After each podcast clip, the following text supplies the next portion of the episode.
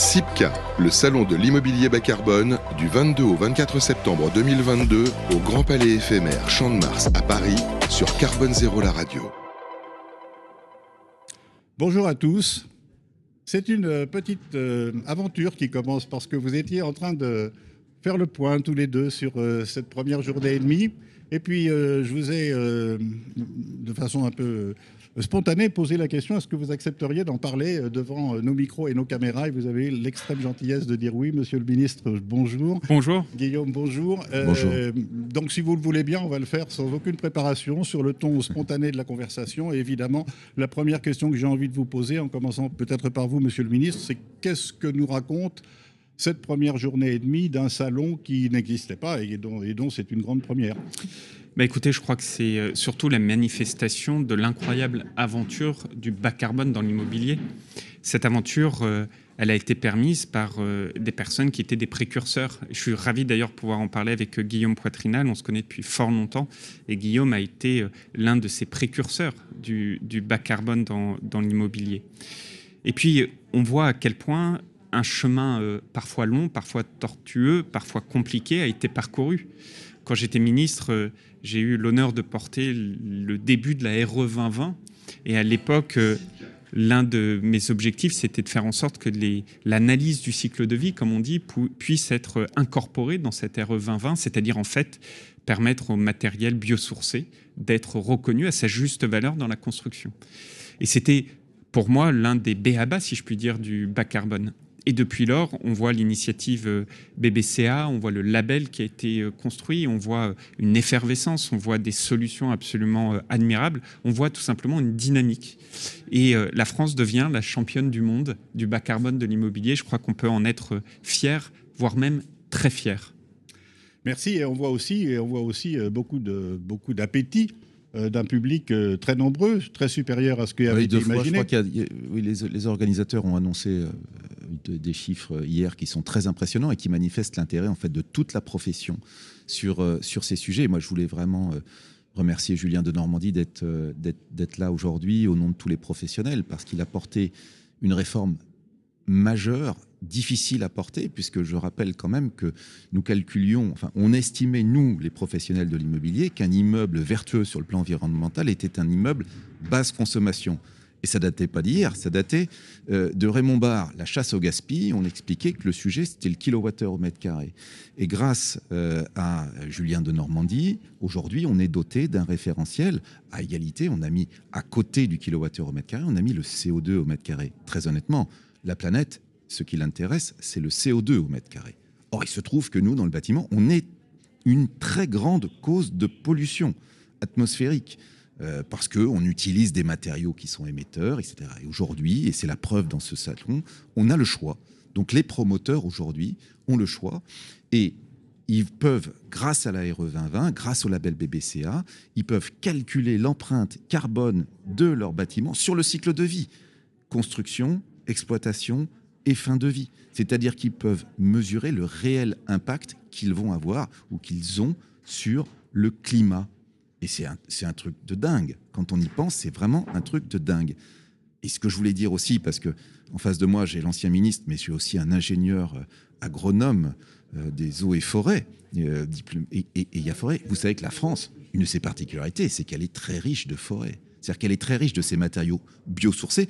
J'ai aussi l'ancien ministre de l'Agriculture devant moi, et il sait qu'en fait, on l'a tous oublié, on l'a tous appris en classe de cinquième, le biosourcé, c'est la photosynthèse, c'est-à-dire ce sont des plantes qui grandissent en mangeant la molécule de CO2 et en rejetant de l'oxygène. Donc faire pousser les arbres, faire pousser les plantes, c'est désintoxiquer euh, la planète. Et il faut utiliser euh, ces, matériaux biosourcés pour l'usage le plus long possible. L'usage le plus long possible de tout ce que fait l'humanité, mon cher Marotte, c'est le gros œuvre du bâtiment c'est le gros œuvre du bâtiment. C'est ce qui dure le plus longtemps. Et ben voilà, on va faire de nos immeubles des pièges à carbone. Je suis en train de penser en vous écoutant, un des plus jeunes ministres, vous avez peut-être été le plus jeune euh, En tout cas, j'étais pas très vieux. en tout cas, dans les premiers. oui, le plus Et Guillaume, euh, le premier, le plus jeune du CAC 40. C'était il y a à bien l'époque. longtemps. Oui, oui, pas tant que ça. mais bon, enfin, en tout cas, c'était spectaculaire. Donc, c'était déjà un premier Vous êtes l'un des plus jeunes animateurs de radio euh, Oui, également. c'est vrai, avec un, un outil euh, qui s'appelle la radio et qui commence à émerger un peu, on commence à le voir apparaître, c'est vrai. Euh, alors, c'est une aventure en effet complètement dingue dans un bâtiment qui est complètement dingue, parce que c'est un bâtiment qui est entièrement démontable, qui a été conçu pour pouvoir être démonté. C'est pas d'ailleurs sa seule qualité, mais euh, il n'empêche que c'est pas rien. Et je suis, la deuxième observation que je me faisais, c'est qu'au fond, c'est quand même très intéressant de voir un des grands patrons, un des anciens grands patrons du CAC 40, qui nous parle des lois du vivant. Oui, ça c'est vrai, mais c'est intéressant aussi de voir un ancien ministre qui, qui, qui- qui part dans une carrière dans le, dans le privé, dans une, une boîte avec un très très gros potentiel pour s'occuper euh, du climat aussi. Donc en fait, il n'y a pas de frontières. Il n'y a pas de frontières et c'est normal, puisque de toute façon, soyons très clairs, on va avoir besoin de tout le monde. On va avoir besoin des pouvoirs publics pour pouvoir nous aider à calculer cette empreinte carbone. J'espère demain, comme je l'ai expliqué dans mon livre, là, pour en finir avec l'apocalypse Ouais. aux éditions Stock, 19 euros sur Amazon. Dans toutes les mais aussi dans toutes les bonnes librairies.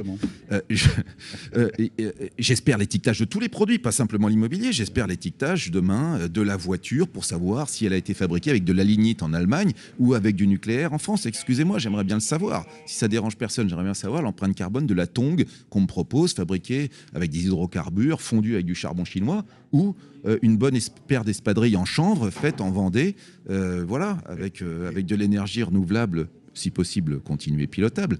Et, euh, mais euh, Et on pourrait se dire euh, que tant qu'on ne le saura pas, euh, on aura du mal à véritablement faire avancer euh, l'ensemble de la société. Oui, donc les pouvoirs publics sont très importants, et ça Julien le sait. Et- Exactement, et, et pour aller dans le sens de, de ce que vous dites tous les deux, moi, quand j'ai eu la chance de servir mon pays au sein du gouvernement, j'ai souvent été confronté à la chose suivante, c'est-à-dire que les entreprises venaient me voir en me disant, Monsieur le ministre, c'est super le cadre que vous êtes en train de, mettre en place au niveau national, au niveau européen. C'est très ambitieux, mais en fait, nous, on n'a pas les outils. Alors parfois, certaines, il faut être honnête, le disaient un peu par cynisme. Mais enfin, j'ai la faiblesse de penser que beaucoup aussi le disaient avec euh, une vraie forme de sincérité. Et ça rejoint tout à fait ce que dit Guillaume, c'est-à-dire que face au climat, on n'y arrivera que si le monde public, le monde privé, la société avancent de concert. Et moi, à ce titre, quand je prends euh, mon, ma pure expérience personnelle, effectivement, j'ai quitté la politique pour rejoindre euh, une aventure entrepreneuriale, rejoindre euh, une start-up qui s'appelle Sweep, Mhm. qui en fait a comme formidable euh, solution qu'elle offre aux entreprises de pouvoir gérer la donnée climat et pouvoir dire à n'importe quelle entreprise, en fait, votre bilan carbone, votre impact carbone, c'est celui-là.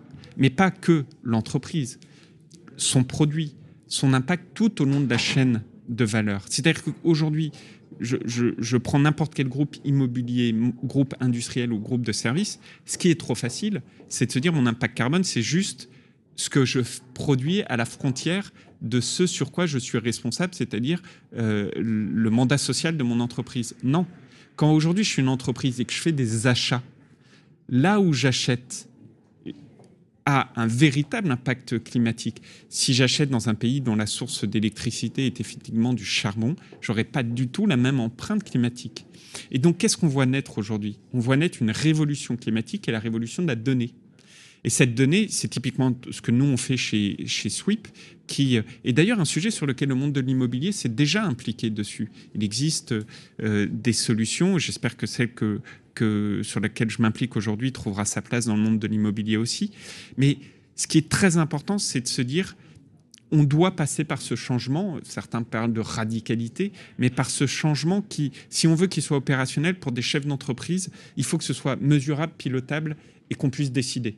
Et pour faire ça, il faut qu'il y ait la donnée. Si vous n'avez pas de données, vous ne pouvez pas mettre de KPI, comme on dit dans le monde de l'entreprise, vous ne pouvez pas vous fixer des objectifs, vous ne pouvez pas les suivre, Et cette vous ne donnée- pouvez pas le, le faire. Et cette donnée, elle est très très importante. Nous, dans les entreprises aujourd'hui, il se trouve que dans cette période un peu de doute, on demande aux entreprises de tout faire. Ça s'appelle la RSE, responsabilité sociale et environnementale. Et je plaide, moi, pour que on place la question du carbone au-dessus de toutes les autres questions. Ça ne veut pas dire que euh, je ne suis pas pour la parité homme-femme, ça ne veut pas dire que je ne suis pas pour la récupération des eaux de pluie, ça ne veut pas dire que je ne suis pas intéressé par la biodiversité et que je ne vais pas mettre euh, des, hôtels à insectes et des nichoirs à oiseaux dans, nos programmes. On fait tout ça. Mais le sujet euh, de l'empreinte carbone, c'est ça dont on parle, de l'empreinte carbone réelle, va devenir un déterminant qu'il faut placer au-dessus de tout le reste. C'est une question de survie. Et, ça, c'est très très important. Je, plaide aujourd'hui pour distinguer l'essentiel de l'accessoire. Et je pense que euh, voilà, mes camarades, les grands, fais, je fais même le pari pour aller dans ce que dit Guillaume. Je fais le pari et on en reparle dans quelques années si vous avez la gentillesse de nous réinviter sous ce format. Vous verrez dans quelques années, mais très rapidement, euh, la comptabilité climatique sera tout aussi importante que la comptabilité financière. C'est une, c'est une certitude.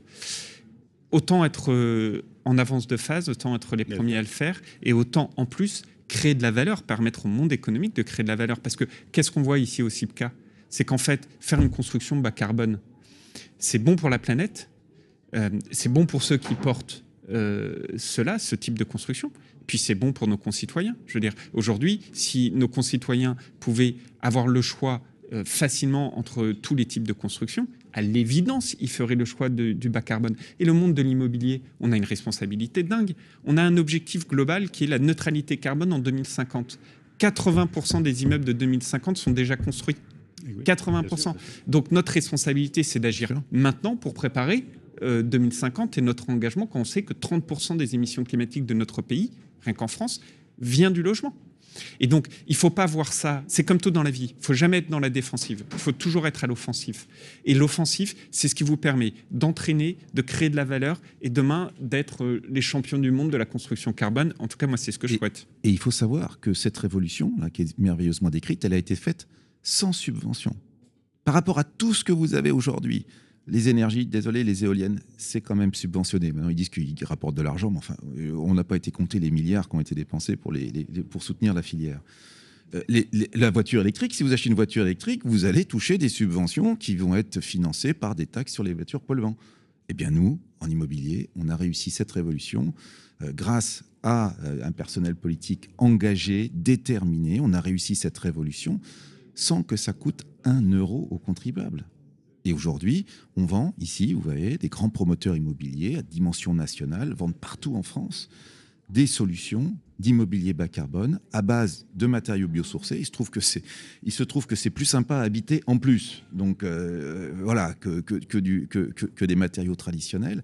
Mais ça a été fait sans un euro d'argent public. C'est et quelque part, ça crée aussi une dynamique parce que les gens ont envie. Ça donne envie ces, merveilleuses constructions en bois, on les, voit ici dans ce salon, euh, ça donne envie d'habiter. On a envie d'habiter dans le bois. Le bois a un capital sympathie considérable.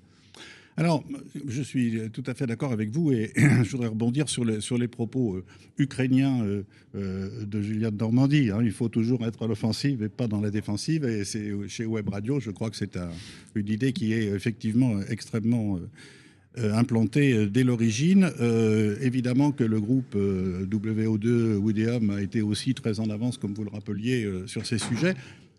Moi, il me semble qu'au stade où nous sommes, il y a quand même, me semble-t-il, au moins deux sujets qui sont, qui sont majeurs. Le premier, c'est comment connecter, et de ce point de vue, c'est très important de, de regarder chez vous deux l'entrepreneuriat, comment l'entrepreneuriat peut jouer son rôle pour connecter la vision qu'on commence à avoir à peu près du risque de catastrophe d'un côté, et puis la vie de tous les jours, c'est-à-dire comment euh, j'ai un compte d'exploitation qui est rentable, comment j'ai un business model, comment j'ai des actionnaires, etc., etc. Parce que on a quand même l'impression que dans la majeure partie des entreprises, et c'est normal parce que ça débute, euh, j'ai envie de dire c'est pas le même voltage quoi des deux côtés, et on a, du mal à connecter les deux. Donc vous démontrez que c'est possible, et, et, donc il y a une espèce d'exemplarité qui me paraît intéressante. La deuxième, c'est la pédagogie, parce que c'est vrai que c'est dans une, me semble-t-il, euh, pour travailler au plan bâtiment durable depuis son origine, que entre spécialistes, on, se comprend, mais que dans l'opinion publique, euh, c'est d'une complexité, voire d'un changement de cap. Vous évoquiez tout à l'heure moins d'énergie, moins de consommation, basse consommation, etc. Puis un beau matin,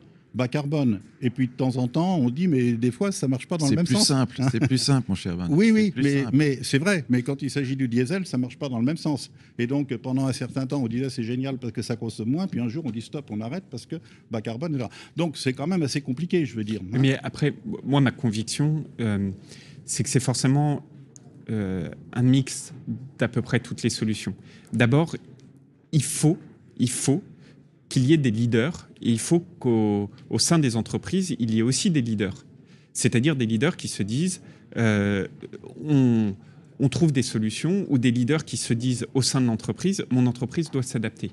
Et pourquoi? Parce que ce sont des individualités qui composent euh, l'institution morale qui est une entreprise. Mais ces individualités, elles donnent l'âme de cette personnalité morale qui est l'entreprise. Et aujourd'hui, on voit bien, aller discuter avec les, personnes en charge des ressources humaines dans la crise de l'accès à l'emploi qu'on connaît, ben, quand vous interrogez ces personnes, elles vous disent maintenant, les jeunes, quand vous les interviewez, ils vous disent, mais c'est quoi l'action climatique de l'entreprise qui cherche à m'embaucher? Parce que voilà, cette conscience individuelle au sein de la personnalité morale, elle est essentielle. Premier point. Et donc, il faut qu'il y ait ces, ces, leaders. Ensuite, le deuxième point, une entreprise, elle a une finalité, et la finalité qui est de créer de la, valeur, de la richesse et de la croissance, impose forcément d'avoir des discussions en termes de TRI, en termes de rentabilité. Mais ce qu'a dit Guillaume tout à l'heure et ce que je partage, il est possible de créer de la valeur en réduisant nos bilans carbone, en réduisant notre impact carbone. Il est possible de le créer pour l'entreprise et il est surtout possible de le créer tout au long de la chaîne de valeur, c'est-à-dire dans vos achats, dans vos procurements, dans vos ressources. Et puis le troisième volet, c'est pour ça que c'est un tout, c'est le côté réglementaire la réglementation, elle, fixe ce cadre. La réglementation, elle doit être perçue comme un signal pour justement que ces leaders puissent s'engager, que ces rentabilités puissent être trouvées. Mais quand la réglementation est la voiture balai, c'est que généralement, c'est pas la bonne, euh, euh, c'est pas la bonne solution. Euh, ou en tout cas, c'est qu'on est sur la défensive et pas sur l'offensive. Moi, je crois, je crois à l'appétence considérable de la population, c'est un peu récent, pour le bas carbone. Bien sûr. C'est et, donc, nous allons nous proposer, il faut que nous proposions des, des, produits à valeur ajoutée bas carbone, tout simplement. Euh, et, je pense que les marchés vont se faire. Et sachez une chose, c'est qu'aujourd'hui, chez WO2, chez Oudéum, on vend des appartements, on vend, on loue des bureaux qui sont pas plus chers que ceux faits avec des matériaux traditionnels.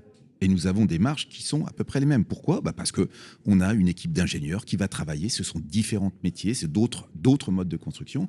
Et donc, c'est bien la RD, c'est bien l'investissement qui finalement fait que ce bas carbone est aussi compétitif que les matériaux traditionnels. Vous vous rendez compte? Alors après, il y aura peut-être un jour, en effet, une taxe carbone. Là, à mon avis, incontournable c'est même, en fait, on peut imaginer qu'on est presque aujourd'hui à ne pas l'avoir, à subventionner un tout petit peu les émissions. Donc de toute façon, elle, va arriver, à la fois d'un côté l'appétit du consommateur pour davantage de pays à valeur ajoutée environnementale et notamment bas carbone, et puis de l'autre côté, la prise en considération qu'on doit arrêter euh, d'émettre et que si on choisit d'émettre, eh bien il faut payer. Je pense que la difficulté face à tout, euh, et pardon de revenir à, ce, à cela, mais moi j'en suis vraiment convaincu, c'est qu'en fait le carbone, ça reste quelque chose d'invisible, si eh je puis dire. On voit les conséquences, mais la tonne de carbone qu'on émet, on la voit pas sortir de, de, nos fenêtres.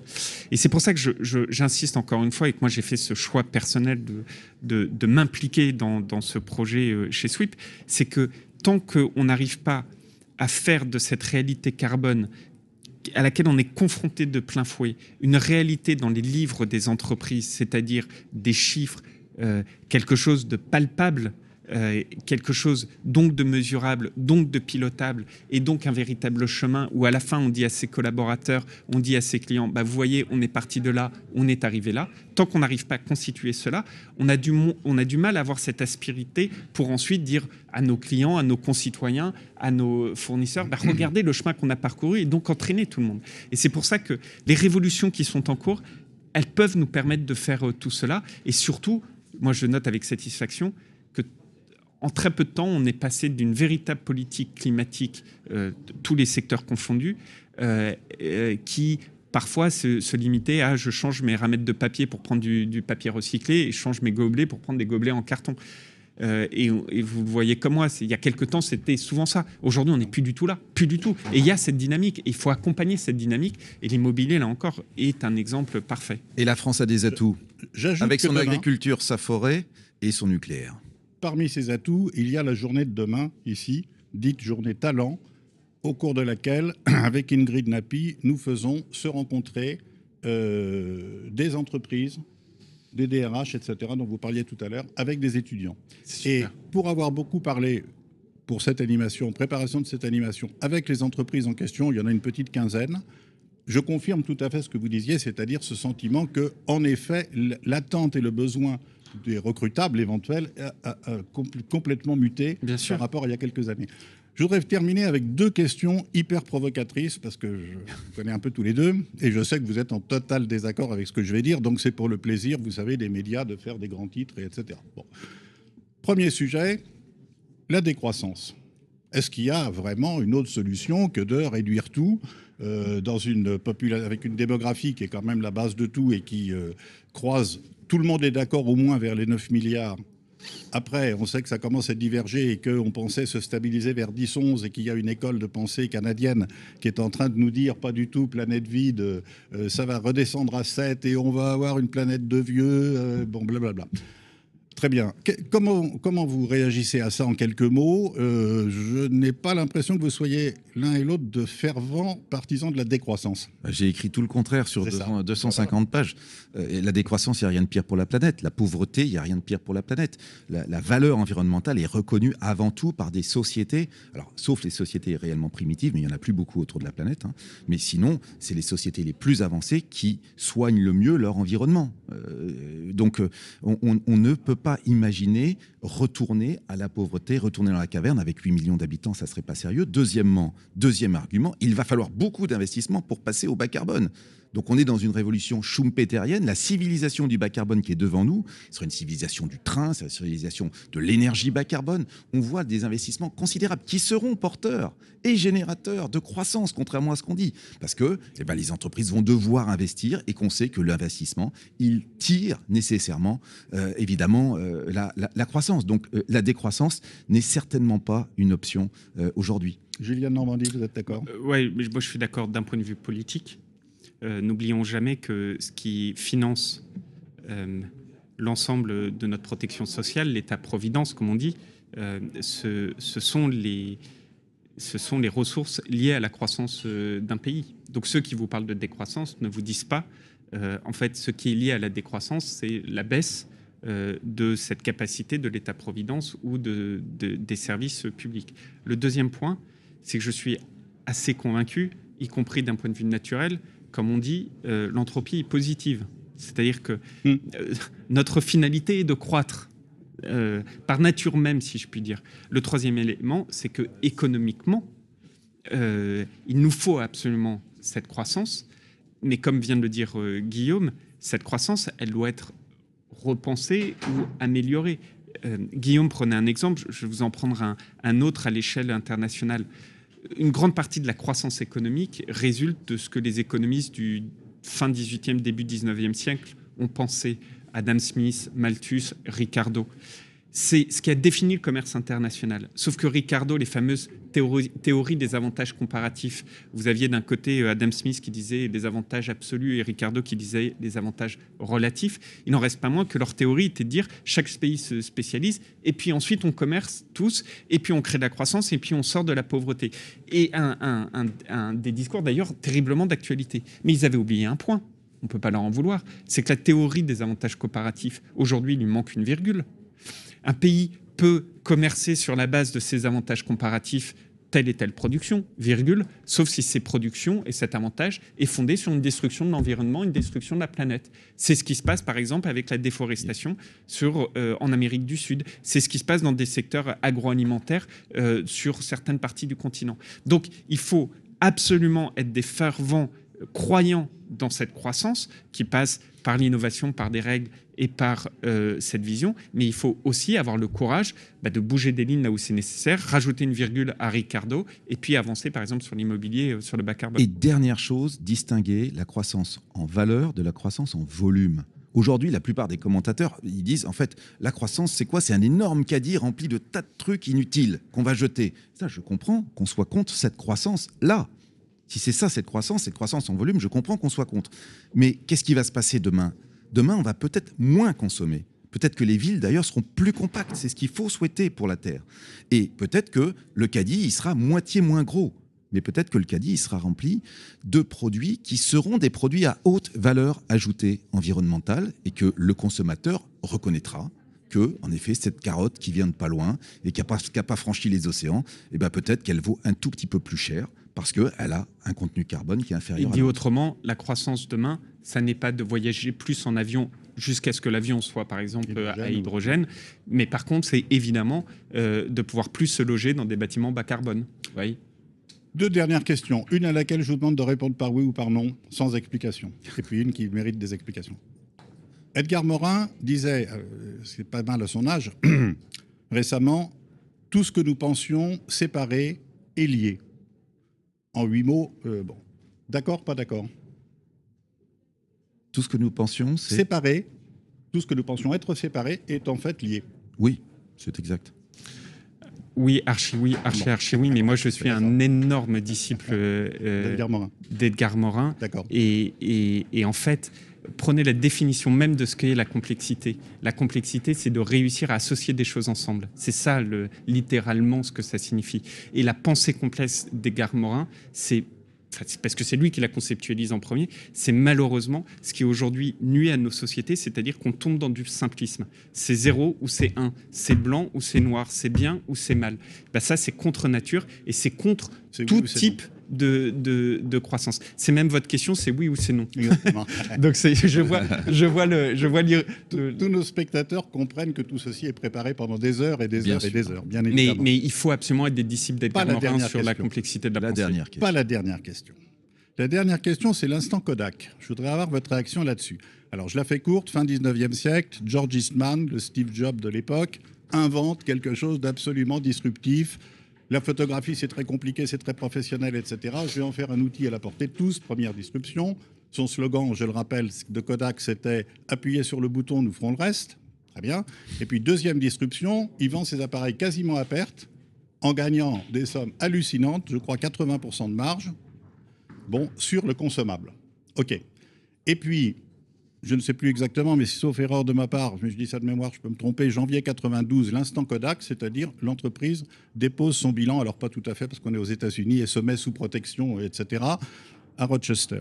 Parce que tout s'est développé sur la chimie et sur la pellicule, qu'ils ont vu l'arrivée du numérique, et la preuve qu'ils l'ont vu, c'est qu'ils ont plus d'un millier de brevets de solutions techniques, mais que le management dit bon, il ouais, ne faut pas s'énerver, il ne faut pas exagérer, ta, Bon, ma question est, dans notre monde ici, l'immobilier et la construction, est-ce que nous risquons un instant Kodak? Oui.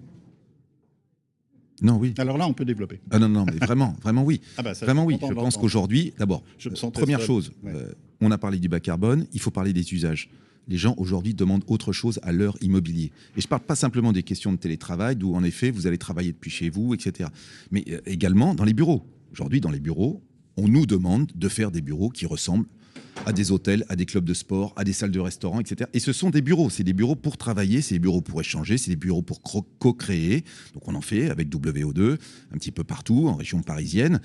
Donc nous sommes aujourd'hui dans un moment en fait de, de révolution des usages immobiliers. Oui.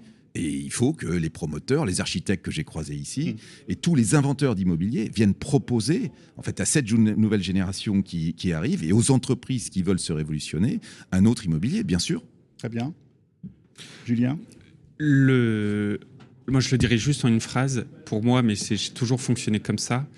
Euh, il faut toujours, non pas se demander comment on fait comme les autres en mieux, mais se demander comment on peut faire différemment.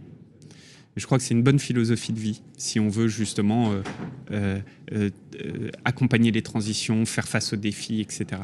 Et l'immobilier a cette nécessité-là, comme tout secteur, mais l'immobilier également, avec une difficulté à laquelle moi j'ai été confronté parce que en tant que ministre, que ce soit à la ville, au logement ou à l'agriculture, c'est que l'immobilier a une énorme responsabilité vis-à-vis du temps long. Euh, et ça, c'est en vrai une grande responsabilité que d'être un garant du temps long. Parce que les actions que nous faisons aujourd'hui, c'est du temps long. Et quand vous avez du temps long, bah, vous avez de facto une forme d'inertie structurelle. Et en même temps, il faut absolument que vous ne restiez pas immobile et que vous continuez à, développer euh, la chose. Donc on aura toujours besoin de logements. On sait que les défis sont énormes. On sait que euh, la place du concitoyen est essentielle. On le voit y compris dans l'acceptation des nouveaux permis de construire. Euh, je vous renvoie également aux travaux de Guillaume qu'il avait fait à l'époque avec Thierry Mandon sur la simplification, euh, etc. on sait bien que les usages sont très différents. Aujourd'hui, le télétravail fait que votre logement est un nouvel espace de vie, que les, matériaux que vous avez à l'intérieur vont, vont différer, que parfois votre appartement va devenir votre aidant quand vous serez euh, mhm. plus âgé. Bref, autant de révolutions incroyables sur lesquelles euh, il nous faut absolument penser différemment et pas se dire je vais faire comme les autres mais en mieux. Nous, vivons une époque passionnante. Pour ma part, j'aimerais beaucoup continuer cet entretien pendant encore quelques heures parce qu'on voit bien que oh, ça manque pas de sujet et que vous y apportez des réponses euh, extraordinairement intéressantes. Mais je crois qu'il faut quand même rendre l'antenne à un certain moment. Merci vous avez peut-être d'autres obligations. Merci infiniment. SIPCA, le salon de l'immobilier bas carbone, du 22 au 24 septembre 2022 au Grand Palais éphémère Champ de Mars à Paris sur Carbone Zéro la radio.